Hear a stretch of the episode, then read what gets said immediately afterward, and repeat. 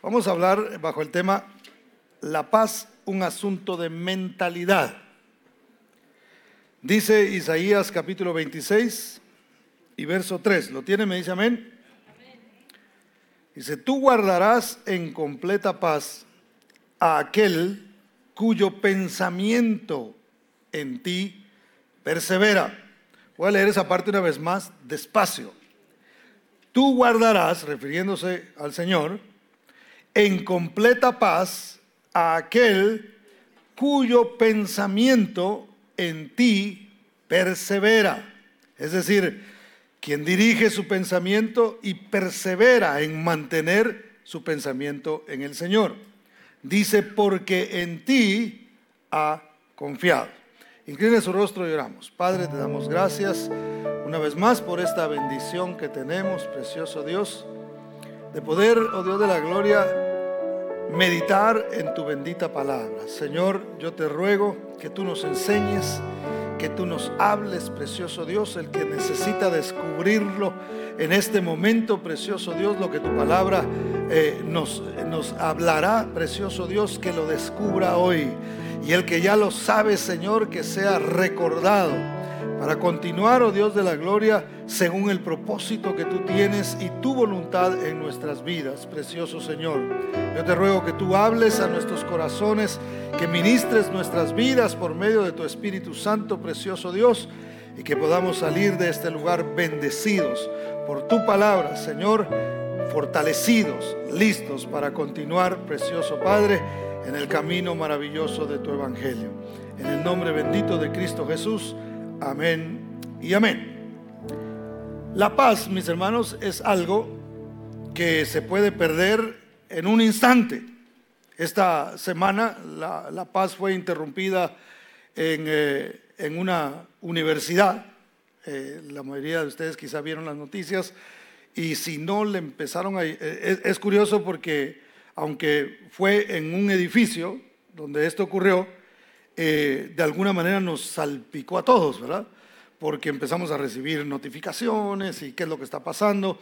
Eh, particularmente por donde yo vivo no está tan cerca, pero está relativamente cerca. Se empezaron a escuchar eh, helicópteros y tengo entendido que cerraron la autopista, de 15 estuvo cerrada en algún tramo y fue un caos, la policía, las ambulancias y todo eso, toda esa tranquilidad que se respiraba en un momento se terminó, o por lo menos fue interrumpida. Entonces la paz es algo de lo que nosotros disfrutamos. Es algo de lo que el cristiano disfruta. Sin embargo, también puede perderlo. La paz se puede perder en un instante o también se puede eh, perder de manera paulatina. Hay ciertas cosas que comienzan a suceder en nuestras vidas que de alguna manera van escalando el, el, conflicto, mis hermanos, y llegamos a un punto en el que perdemos la paz. Yo le mencionaba a los hermanos en la mañana, rápidamente se los cuento. Cuando, cuando mi esposa eh, salió embarazada de mi primera hija, nosotros no esperábamos bebé. Algunos de ustedes nos, ha eh, me ha escuchado contar esto antes, pero, pero nosotros no, no lo esperábamos. Cuando yo supe que, que mi esposa estaba embarazada, me dio como alegría y así como preocupación y yo no sabía qué iba a pasar. Yo tenía 23 años, imagínense. Entonces yo decía, oh, y ahora quién podrá ayudarme, ¿verdad? Entonces eh, yo decía, ¿cómo, ¿cómo yo voy a poder salir adelante? ¿Cómo, cómo eh, ahora la, situación está difícil? Porque ya no vamos a hacer solamente dos, sino que vamos a hacer tres y pues hay que darle de comer, hay que vestirla, hay que hacer, y esas preocupaciones que de pronto algunos de ustedes la llegaron a tener. Y como eh, mi esposa y yo, cuando nos casamos, y la mayoría de ustedes que se casaron quizá les tocó igual, eh, pues no teníamos así como casi nada, ¿verdad? Por no decir nada. Y, bueno, yo me preocupé mucho. Así que mi esposa eh, siguió trabajando, luego eh, dejó de trabajar porque ya su embarazo no se lo permitía. Entonces yo dije, bueno, como hay que suplir para la casa, pues ni modo, agarrar otro trabajo.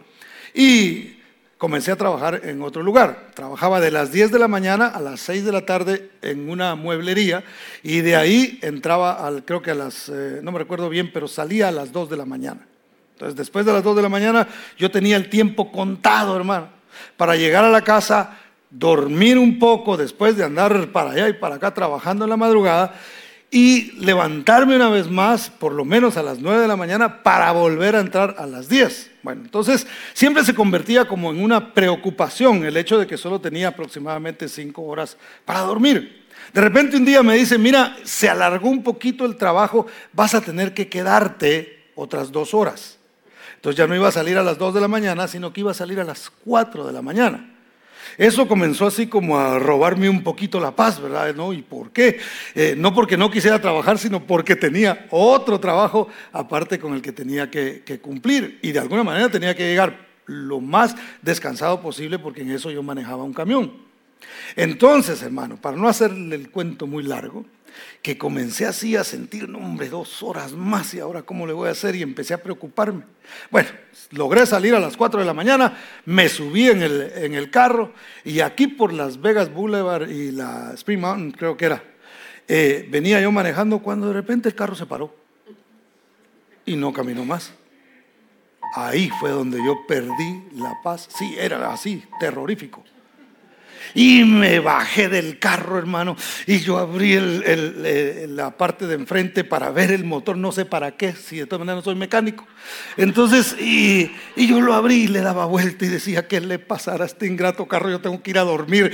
Y, me agarró eso como cuando usted no puede dormir, se preocupa, tenía preocupaciones, no puede dormir y ahora está doblemente preocupado porque está preocupado que no se puede dormir. Le ha pasado a usted, ¿verdad? Bueno, entonces yo estaba preocupado porque no podía llegar a dormir, aparte el carro no funcionaba y había trabajado mucho y tenía que entrar a las 10 de la mañana en el siguiente trabajo y perdí la paz. Tenía unas ganas de agarrar el carro a patadas, hermano. ¿Le ha pasado a usted que a veces está haciendo algo y no le funciona? la frustración era tanta que yo tenía ganas de golpear el carro y dije, no le va a doler, al que le va a doler va a ser a mí. Así que mejor dije, no. Pero lo que le quiero explicar es, cuando nosotros identificamos que la paz está a punto de, perderse, debemos ser conscientes de que es muy posible que el asunto escale. Por eso, a la primera, hermano, si yo hubiera sabido esto en ese, en ese momento, pues yo hubiera dicho, tranquilo César Martínez, eh, todavía no te ha pasado lo más feo del asunto, espérate que se te va a parar el carro. Entonces, si hubiera estado preparado para eso, pues yo simplemente lo hubiera identificado y hubiera dicho, no, no, no, no me va a robar la paz. Lo que logre dormir, lo voy a dormir tranquilo. Pero yo no sabía esto. Entonces ahora que usted lo sabe, cuando usted note que algo está pasando, usted debe empezar a decir, yo soy una persona que amo al Señor con todo mi corazón, Dios está en control de mi vida, Él es el que, el que está en este momento y si esto llega a escalar, sigue estando presente también en mi vida. Y así nos vamos a evitar de un montón de frustraciones y un montón de problemas. Yo siempre lo he dicho, este mundo no tendrá paz, hermano, hasta que Cristo venga. Los israelitas, lo mencioné la vez pasada, ellos se saludan diciendo paz, ellos se dicen shalom, y eso significa paz. Y ellos, ese es el saludo que tienen, y lo que menos experimentan ellos es paz. Ahora mismo tienen un conflicto. Hay un cantante que escribió una canción donde invitaba a, a estar en paz se llama John Lennon. Me imagino que ustedes lo escucharon, yo no porque soy de Timbiriche para acá. Pero todavía están vivos, ¿eh? Están jóvenes todavía. Pero John Lennon, a pesar de que invitaba en sus canciones a vivir en paz, lo asesinaron, lo mataron con, con violencia porque no hay verdadera paz si no es a través de Cristo Jesús. Él es el príncipe de paz. Él es el Señor de la paz. Él es el único que puede traer paz a nuestro corazón en medio de cualquier conflicto. Porque van a haber conflictos, hermano. ¿Cuántos han tenido un conflicto recientemente? No lloren ni levanten la mano. ¿Verdad? Hemos tenido conflictos, hemos pasado por situaciones difíciles, hemos pasado por, por conflictos. Ahora, ¿por qué vienen estos conflictos, hermano? ¿Por qué vienen los conflictos? Vamos a Santiago, capítulo 4 y verso 1. Porque hay una razón. ¿Lo tiene? Me dice amén. Dice Santiago 4.1. En la Reina Valera actualizada dice así. ¿De dónde vienen las guerras y las peleas entre ustedes? ¿Acaso no vienen de sus pasiones, las cuales luchan dentro de ustedes mismos. Las guerras tienen su origen en el corazón del hombre, hermano. El hombre tiene conflictos. Cuando digo el hombre me refiero también a la mujer. Tenemos conflictos en nuestro interior. Nuestras pasiones se pelean, hermano. A veces cargamos con traumas de la niñez o de la juventud y eso se mantiene peleando ahí, se mantiene, hay una, hay una lucha entre, entre nuestros, nuestras propias emociones. Eh, la palabra del Señor dice en este verso que acabamos de leer, según el apóstol Santiago, dice que las guerras y las peleas vienen a causa de nuestras pasiones a causa de nuestras emociones. Cuando nosotros no rendimos nuestras emociones y nuestras pasiones a Dios, ese conflicto seguirá dentro de nosotros. Ahora, el problema de tener esa lucha dentro de nosotros es que tarde o temprano la lucha se, eh, escala hacia otra persona. Es decir, la exteriorizamos. A veces hay gente que termina peleando con otros cuando otra persona no tuvo absolutamente nada que ver con lo que le estaba sucediendo. Entonces, cuando nosotros querramos resolver un conflicto, al primero que tenemos que revisar es a nosotros mismos. Déjelo repito. Al primero que hay que revisar es a nosotros mismos, porque nosotros empezamos a, a, culpar quizá a otras personas de lo que nos sucede a nosotros, en lugar de decir, ¿cuál es mi lucha? ¿Cuál es mi pasión? ¿Por qué yo no puedo rendir esto? ¿Por qué yo tengo que estar peleando? ¿Por qué yo tengo que estar discutiendo? Cuando realmente lo que tengo es un problema en mi interior. Hay gente, hermano, que de pronto eh, se enoja con alguien. No sé si a usted le ha pasado, pero se enojó con alguien y luego va y le cuenta a otro que no tiene nada que ver el conflicto que tuvo con otra persona. Por eso yo siempre aconsejo a las, a las parejas que a sus familiares no le cuenten sus problemas eh, matrimoniales. O lo que, o a veces correr y decir, ay, mira, vieras lo que me hizo. Si es una persona que lo aprecia y no tiene la madurez, se va a contaminar de lo que a usted le está pasando. Ese conflicto que no era de esa persona se le va a pasar al que no tiene nada que ver y ahora hay dos que están en contra de aquel, que están peleando y que lo ven como un patán y que no sirve y que no es y que no. Y, usted sabe cómo, cómo funciona ese asunto. Entonces nosotros tenemos que comprender que los conflictos comienzan en nuestro interior. Son pleitos que nosotros tenemos con nosotros mismos. Hay personas que tienen conflictos consigo mismos, cosas que no resolvieron, eh, eh, una amargura que tienen en su corazón y como no pueden canalizarla, no hay manera de que lo puedan arreglar ellos mismos, entonces lo que hacen es dárselo a otra persona para que esa persona de alguna manera le ayude a llevar esa carga. Ahora, una vez más, eso es un poquito peligroso dependiendo a, a quién usted se lo cuente. Lo más importante es doblar nuestras rodillas, buscar de Dios y decirle, Señor, mis conflictos te los traigo a ti.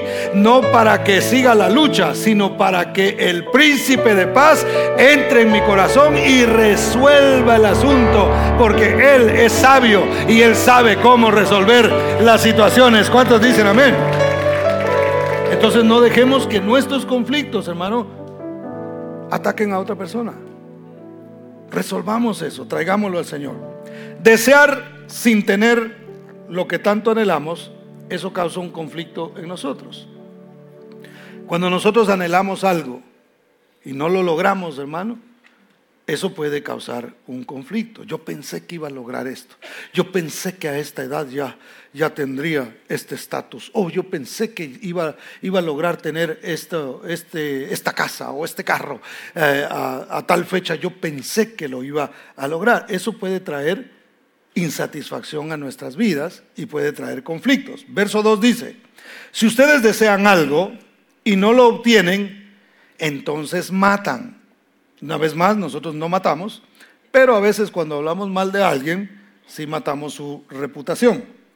Dice, si, si arden de envidia y no consiguen lo que desean, entonces discuten y luchan, pero no obtienen lo que desean porque no piden.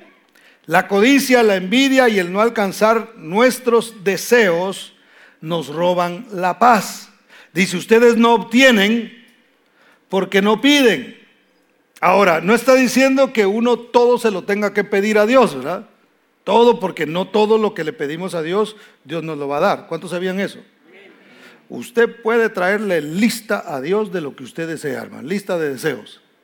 Pero sepa que no todo lo que usted le pide a Dios se lo va a dar. Ahora, el problema muchas veces es que nosotros le, eh, pedimos no solamente a Dios, sino que pedimos que vengan cosas, quizá poniendo nuestra confianza en algo o en alguien que no es Dios.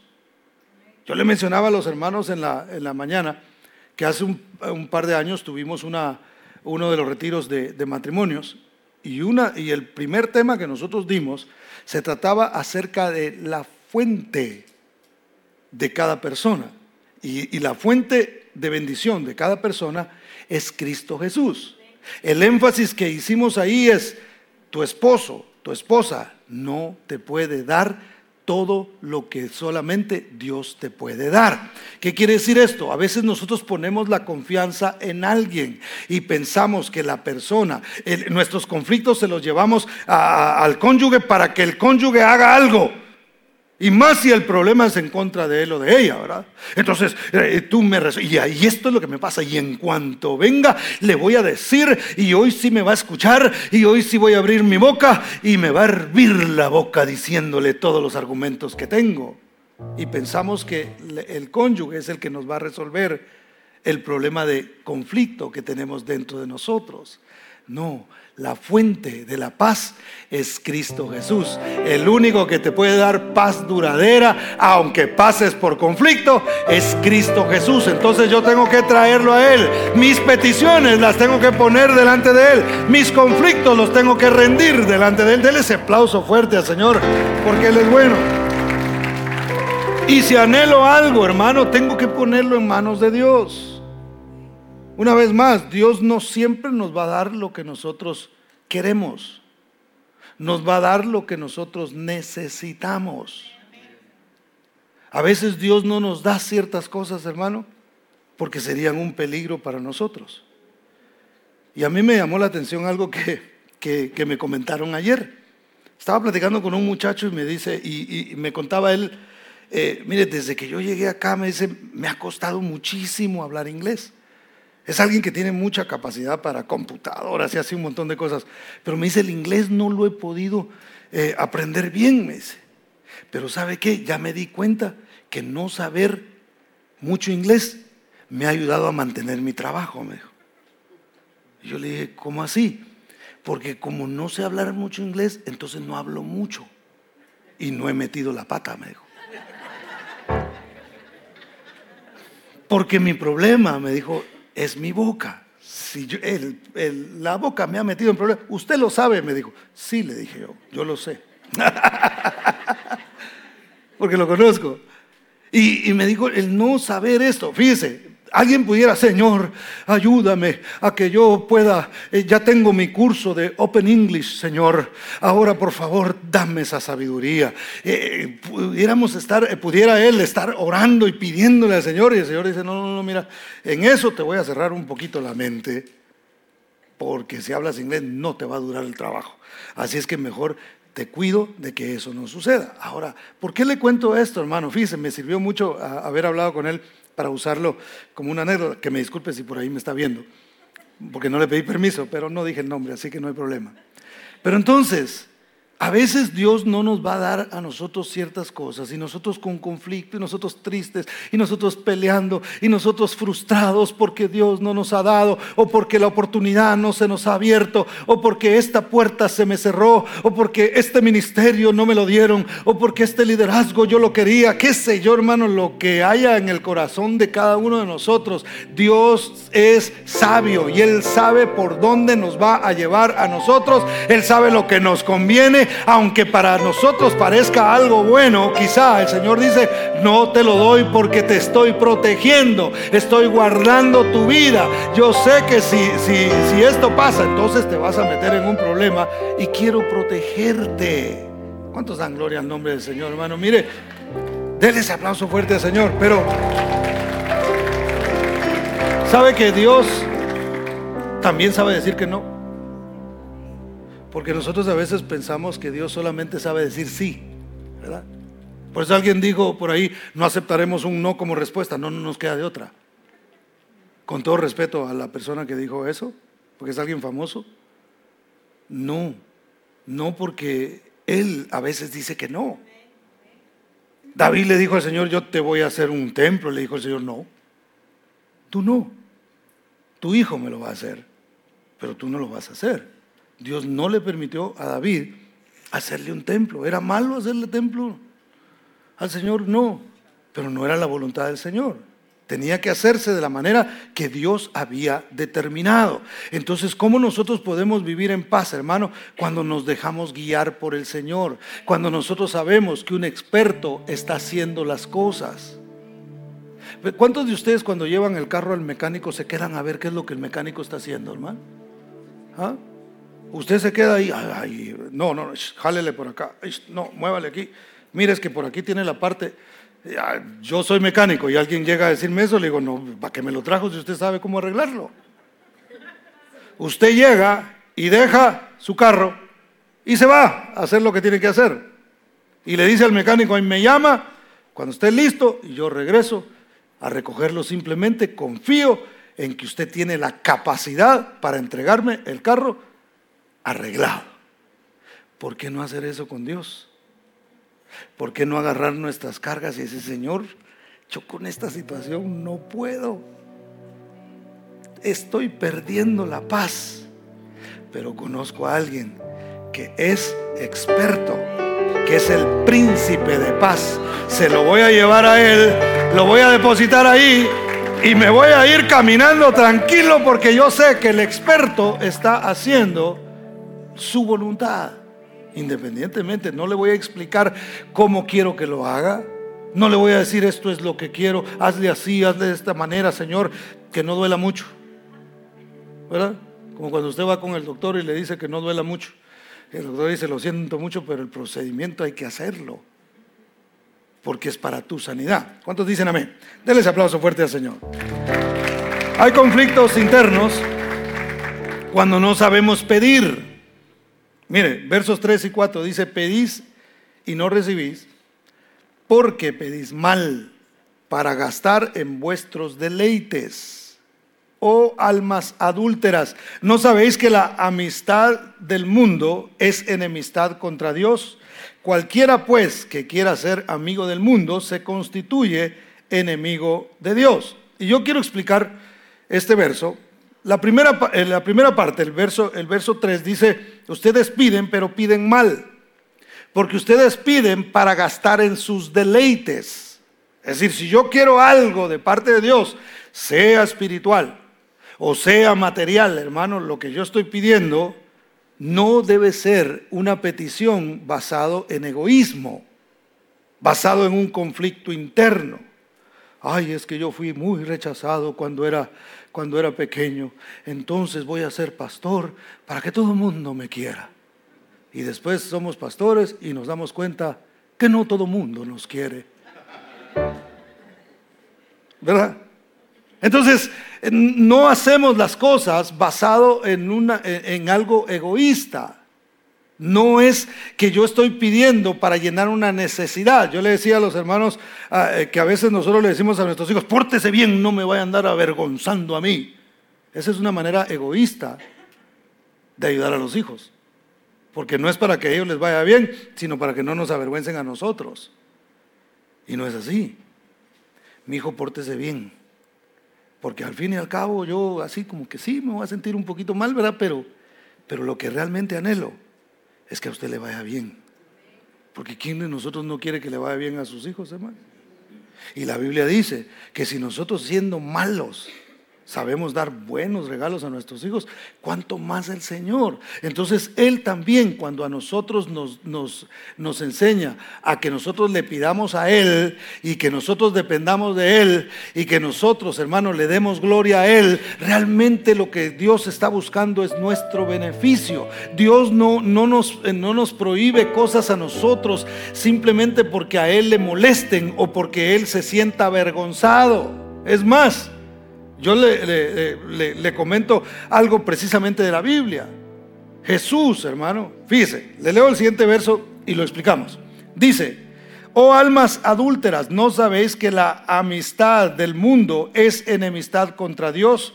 Cualquiera pues que quiera ser amigo del mundo se constituye enemigo de Dios. Y a veces nosotros pensamos que ser amigo del mundo es tener amistades que no son cristianos.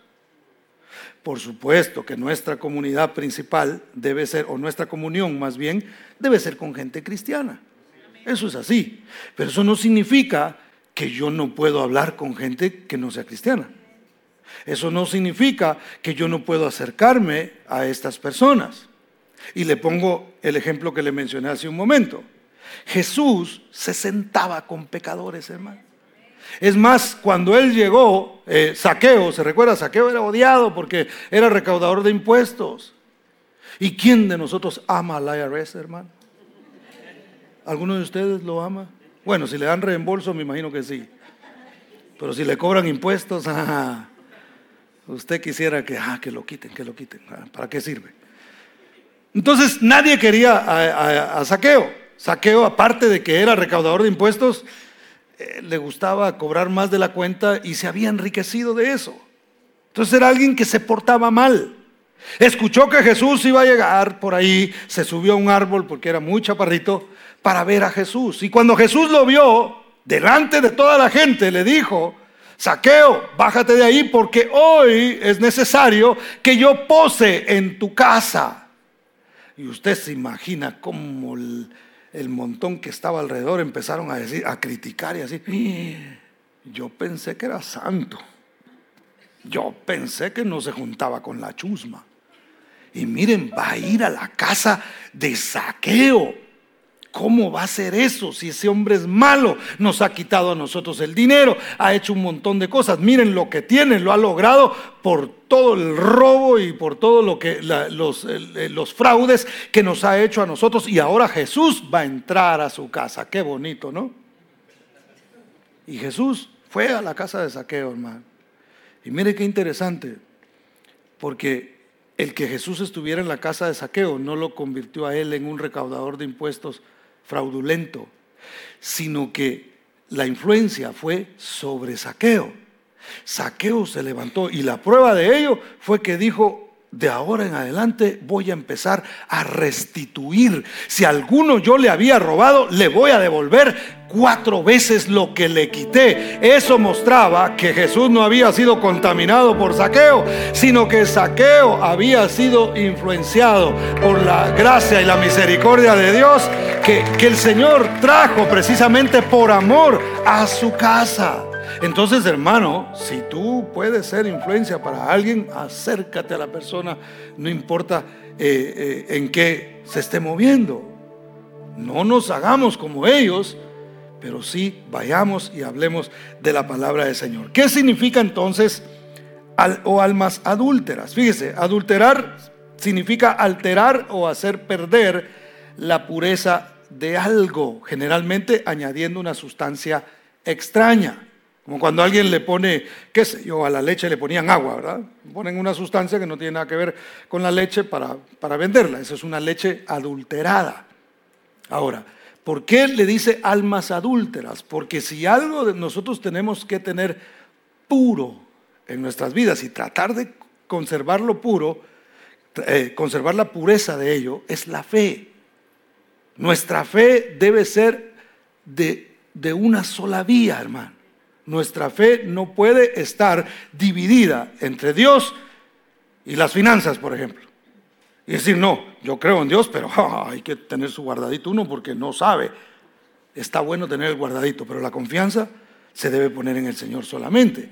Porque cuando es así, hermano, entonces nuestras almas se convierten en almas adúlteras. Ese es un adulterio espiritual, porque se tiene confianza en Dios, pero se tiene confianza también en otra cosa. Se confía en Dios, pero se confía también en los bajales. Se confía, eh, se tiene un altar para Dios, pero también confío en que mi trabajo me va a resolver, en que mi jefe me va a resolver, en que mi esposa me va a resolver, en que mi esposo me va a resolver resolver. Una vez más, la fuente, hermano, de toda bendición sigue siendo solamente Dios. Y nosotros tenemos que estar siempre con nuestra mirada puesta en el autor y consumador de la fe. Por eso es que la Biblia dice, la amistad del mundo se convierte en enemistad con Dios. ¿Por qué?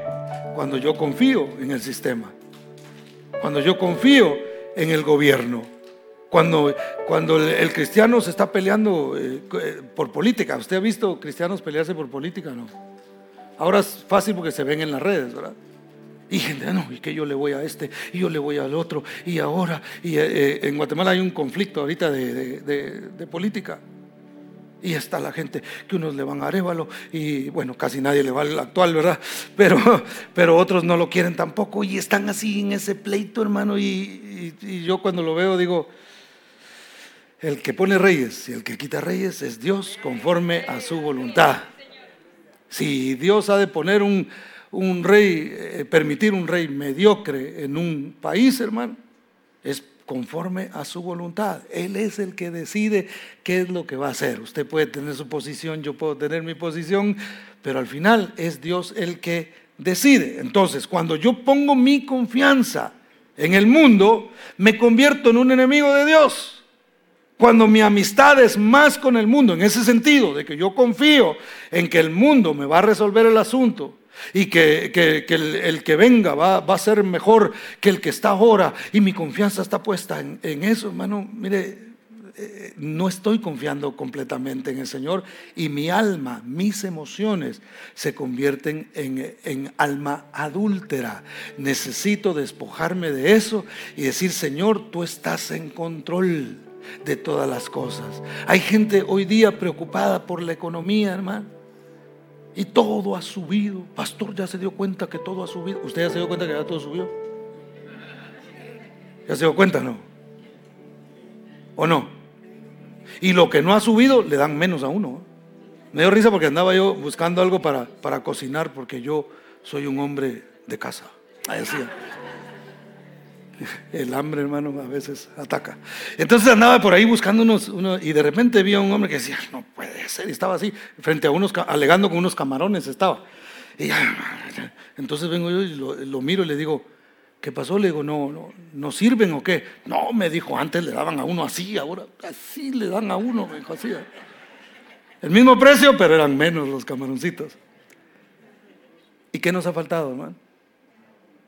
¿Verdad que ha empeorado la, economía? Los intereses están por los cielos. Pero usted y yo seguimos. La comida está cara. Pero yo los miro bien chapuditos, hermano. O sea que si han comido. Bien alimentados. ¿Verdad? La ropa está más cara, pero no le cabe en el closet.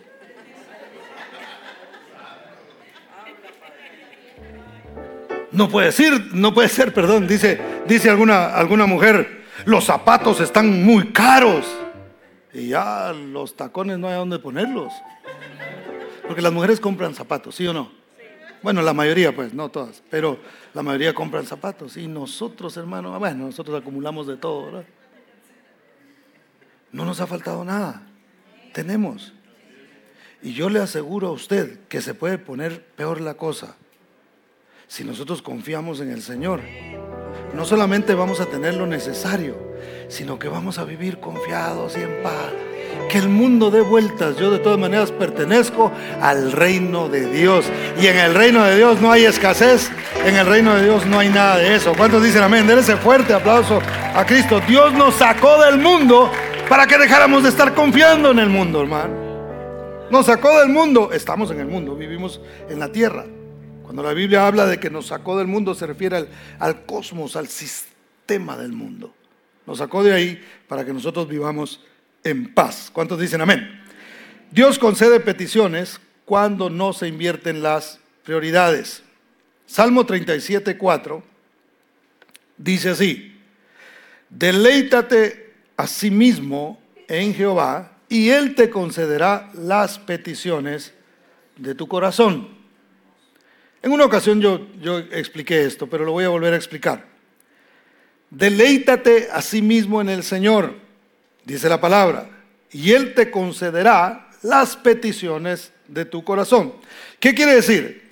Que yo tengo que buscar primeramente el reino de Dios y su justicia.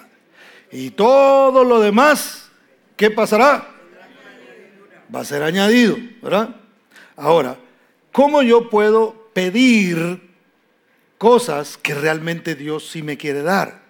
¿Cómo yo puedo tener el discernimiento para saber que lo que le estoy pidiendo al Señor es conforme a su voluntad? Bueno, cuando yo me deleito en Él.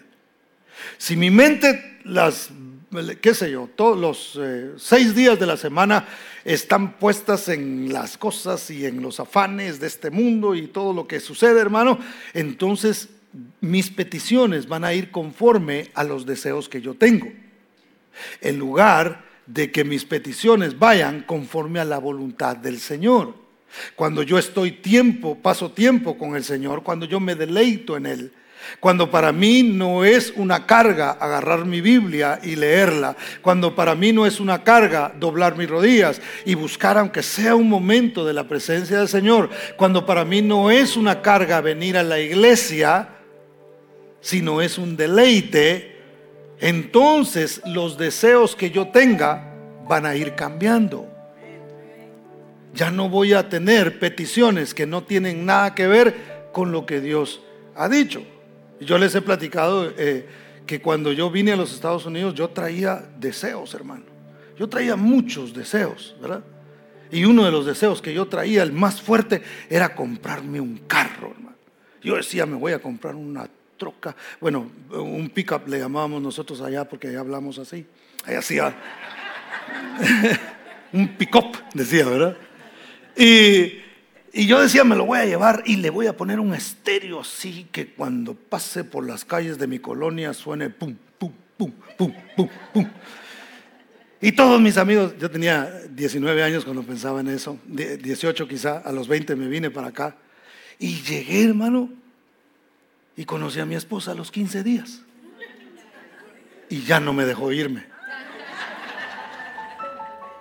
Me atrapó. Me dijo, aquí te quedas. Te vas a volver gringo. Ya no eres guatemalteco. Entonces, ese era mi, mi, deseo. Eso era lo que yo quería. Y ya llevo 30 años aquí en Estados Unidos. Ya les dije mi edad. Un poquito más, ¿verdad? Tengo más, Más de eso todavía. Bueno, está bien, pero ya eso ya es exceso. Es que es mi hermana. Entonces, eh, lo que le quiero decir es, los deseos de uno cambian conforme uno se acerca a Dios. Y entonces empieza a cambiar las prioridades. Y empezamos a decir, eh, los deseos que yo ahora tengo realmente no tienen nada que ver con cosas materiales, o no deberían tener nada que ver con cosas materiales. ¿Es malo tener cosas materiales? No, no, no, no. Hay que trabajar y hay que hacer lo que se debe hacer. Yo no estoy diciendo que eso sea un pecado, para nada. Eh, mejorar en la economía, eso es bueno. Poner un negocio es bueno también. Pero mi prioridad si yo quiero que Dios conceda peticiones de mi corazón, tengo que deleitarme en Él para que entonces aprenda a pedir lo que realmente me conviene a mí. Señor, haz tu voluntad. Señor, haz lo que tú quieres hacer. Tú eres la fuente de mi bendición. ¿Cuántos dicen amén? ¿Cuántos dan gloria al nombre del Señor?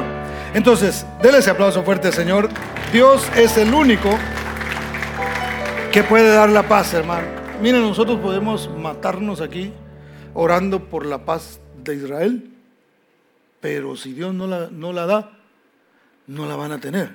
Es más, la van a tener algún día cuando Cristo venga. Pero le leo rápidamente Jeremías 16, 5 para, para apoyar lo que le estoy mencionando. Dice, porque así ha dicho Jehová, no entres en casa de luto, ni vayas a lamentar, ni los consueles, porque yo he quitado mi paz de este pueblo, dice Jehová, mi misericordia y mis piedades. La paz de Dios, hermano, no es como el mundo la da, Cristo lo dijo.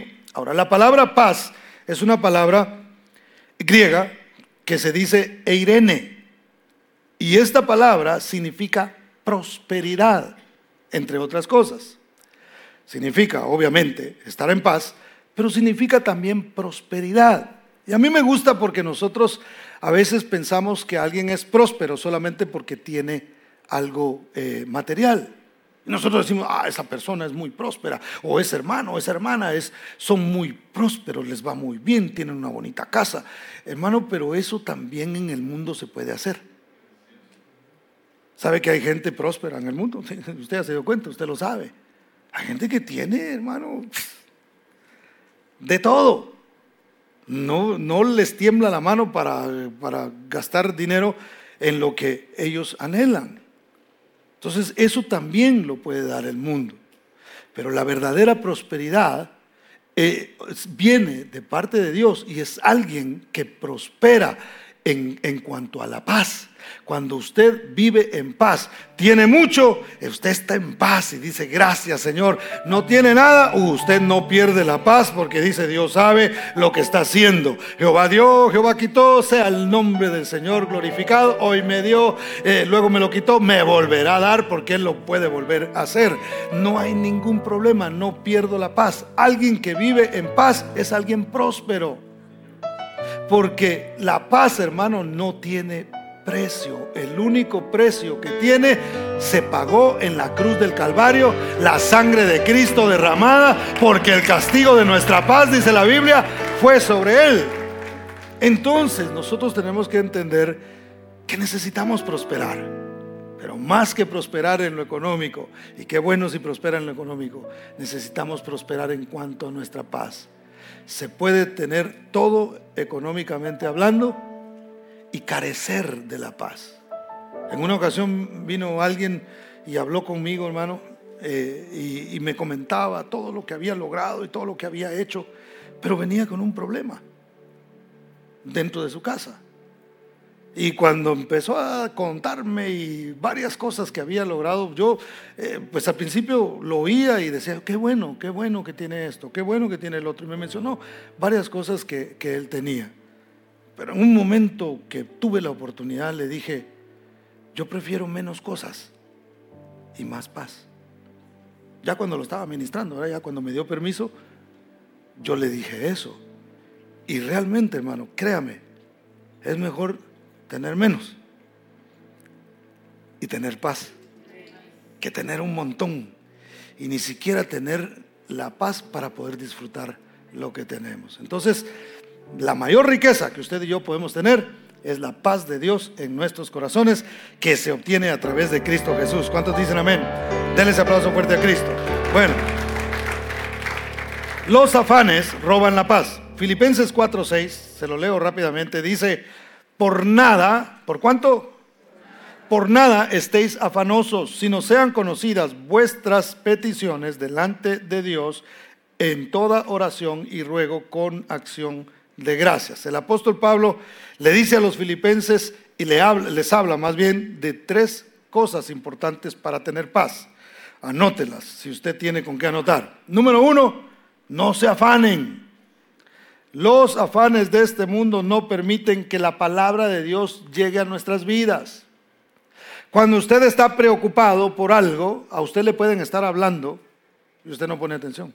¿Le ha pasado alguna vez? Usted está muy preocupado o de pronto usted ha hablado con alguien que está preocupado y usted le está hablando y usted le está diciendo y la persona, ah, ajá, pero su mente realmente está puesta en los problemas, en los afanes, en las dificultades, en lo que le falta, en lo que no tiene, en lo que no ha logrado, en las frustraciones que han venido a su vida. Entonces no puede escuchar. Por eso es importante, hermano, no afanarnos. ¿Por qué? Porque venimos a la iglesia y si venimos afanados y si venimos con problemas, hermano, entonces lo que pasa es que Dios está hablando, pero nosotros no estamos poniendo atención.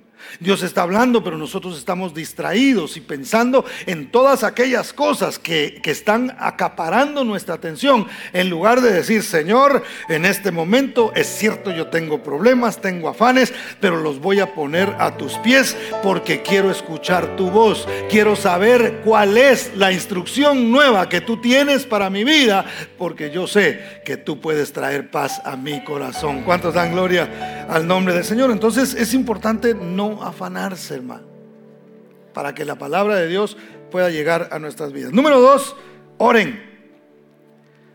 El apóstol Pablo decía, sus peticiones llévenlas delante del Señor. Una vez más, no busquemos en otro lado. Necesitamos orar, necesitamos doblar rodillas. Y si usted no quiere doblar rodillas, hágalo parado, hágalo sentado, como quiera pero ore al Señor, traiga sus peticiones delante de Él y dígale, Señor, tú eres el que puedes resolver esta situación. Yo necesito tener paz, necesito tener la confianza de que tú, oh Dios, harás conforme a tu voluntad. Por alguna razón tú estás permitiendo este diagnóstico médico. Por alguna razón, Señor, tú no has permitido que yo obtenga este empleo. Por alguna razón, Señor, este negocio no me salió. Eh, por alguna razón tú lo estás permitiendo y yo quiero tener paz en mi corazón. Lo más importante en nuestra vida es la paz que Dios quiere traer. ¿Cuántos dicen amén? Y número tres, sean agradecidos. Siempre hay que encontrar un motivo, hermano, para estar agradecidos. ¿Usted ha conocido gente malagradecida alguna vez? Le cambio la pregunta, ¿ha sido usted malagradecido? A veces sí. ¿Usted, pastor? Sí. Y a veces somos malagradecidos con Dios. ¿Se ha fijado usted que a veces el concepto de una, de una, hacia una persona puede cambiar por una cosa que no nos dio o por una cosa que dijo que no nos gustó. Yo le mencionaba a los hermanos en la mañana que los pastores experimentamos mucho eso. Hay gente que llega y nos dice, no, hombre, pastor, usted es un bárbaro de veras. Usted es un pastor. ¿Qué digo pastor? Usted es un apóstol de Jesucristo. Casi llegándole a Pablo. Es más que digo apóstol, usted es un querubín. Por rato le veo las alas aquí enfrente, así, tapando su rostro. Mientras les gusta, qué sé yo, no ha dicho nada incómodo, no, no me ha llamado la atención, no, no, no he visto nada que, eh, me ha saludado todas las veces, o sea, no, no me ha pasado de largo. Y hace una mala uno, hermano, o que consideran mala y todo el apostolado y el querubinado y el pastorado se perdió por una cosa. Y a veces nosotros tratamos a Dios de la misma manera. Oh, Él es mi Dios, Él es mi Salvador. ¿Y cómo le ah, me ha bendecido el Señor, hermano? Y luego venimos con una petición, le, eh, la ponemos delante de Él. Dios no nos responde, hermano. Y entonces nosotros decimos, no, no, no, Dios no es bueno. No, en mi vida no ha sido tan bueno entonces. Y no ha sido fiel, tan fiel, ¿verdad? A veces podemos llegar a pensar de esa manera, aunque no lo decimos, porque nos da miedo hablar en contra de Dios a veces, ¿verdad? Nos da temor. Pero a veces pensamos que Dios no, es tan bueno simplemente porque nos dijo que no. Y como mencionaba, eh, no sé si en la mañana o hace un momento, a veces Dios dice que no, hermano. Dios también sabe, hace un momento lo mencioné, Dios sabe decir que no.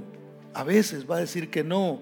Y no por eso Él deja de ser bueno, porque Dios siempre es bueno. Su naturaleza nunca cambia, Él nunca se muda. Él es el mismo de ayer, de hoy y de siempre. ¿Cuántos dicen amén?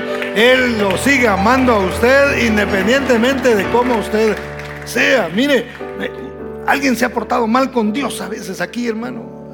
¿Verdad que sí? Ah, aquí. Es más, el que no levantó la mano y no dijo amén, hoy se portó mal. Nos hemos portado mal con Dios y Él nos sigue amando de la misma manera. Él sigue derramando de su misericordia sobre nosotros. ¿Cuántos dicen amén?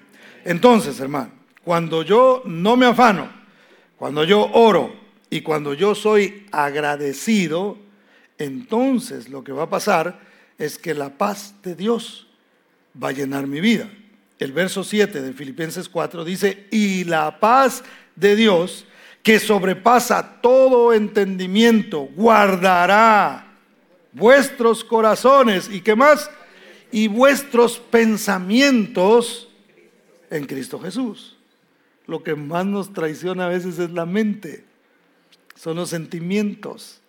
A veces somos muy almáticos, hermano, y muy emocionales o emocionalistas. Le comentaba a los hermanos que estuvimos en una actividad el, viernes que nos invitaron y llegó una persona a predicar. Y esta persona así era de esos predicadores, muy, era una mujer eh, muy pentecostales y así muy llenos de fuego y así se le miraban las llamas. Por... No, no es cierto.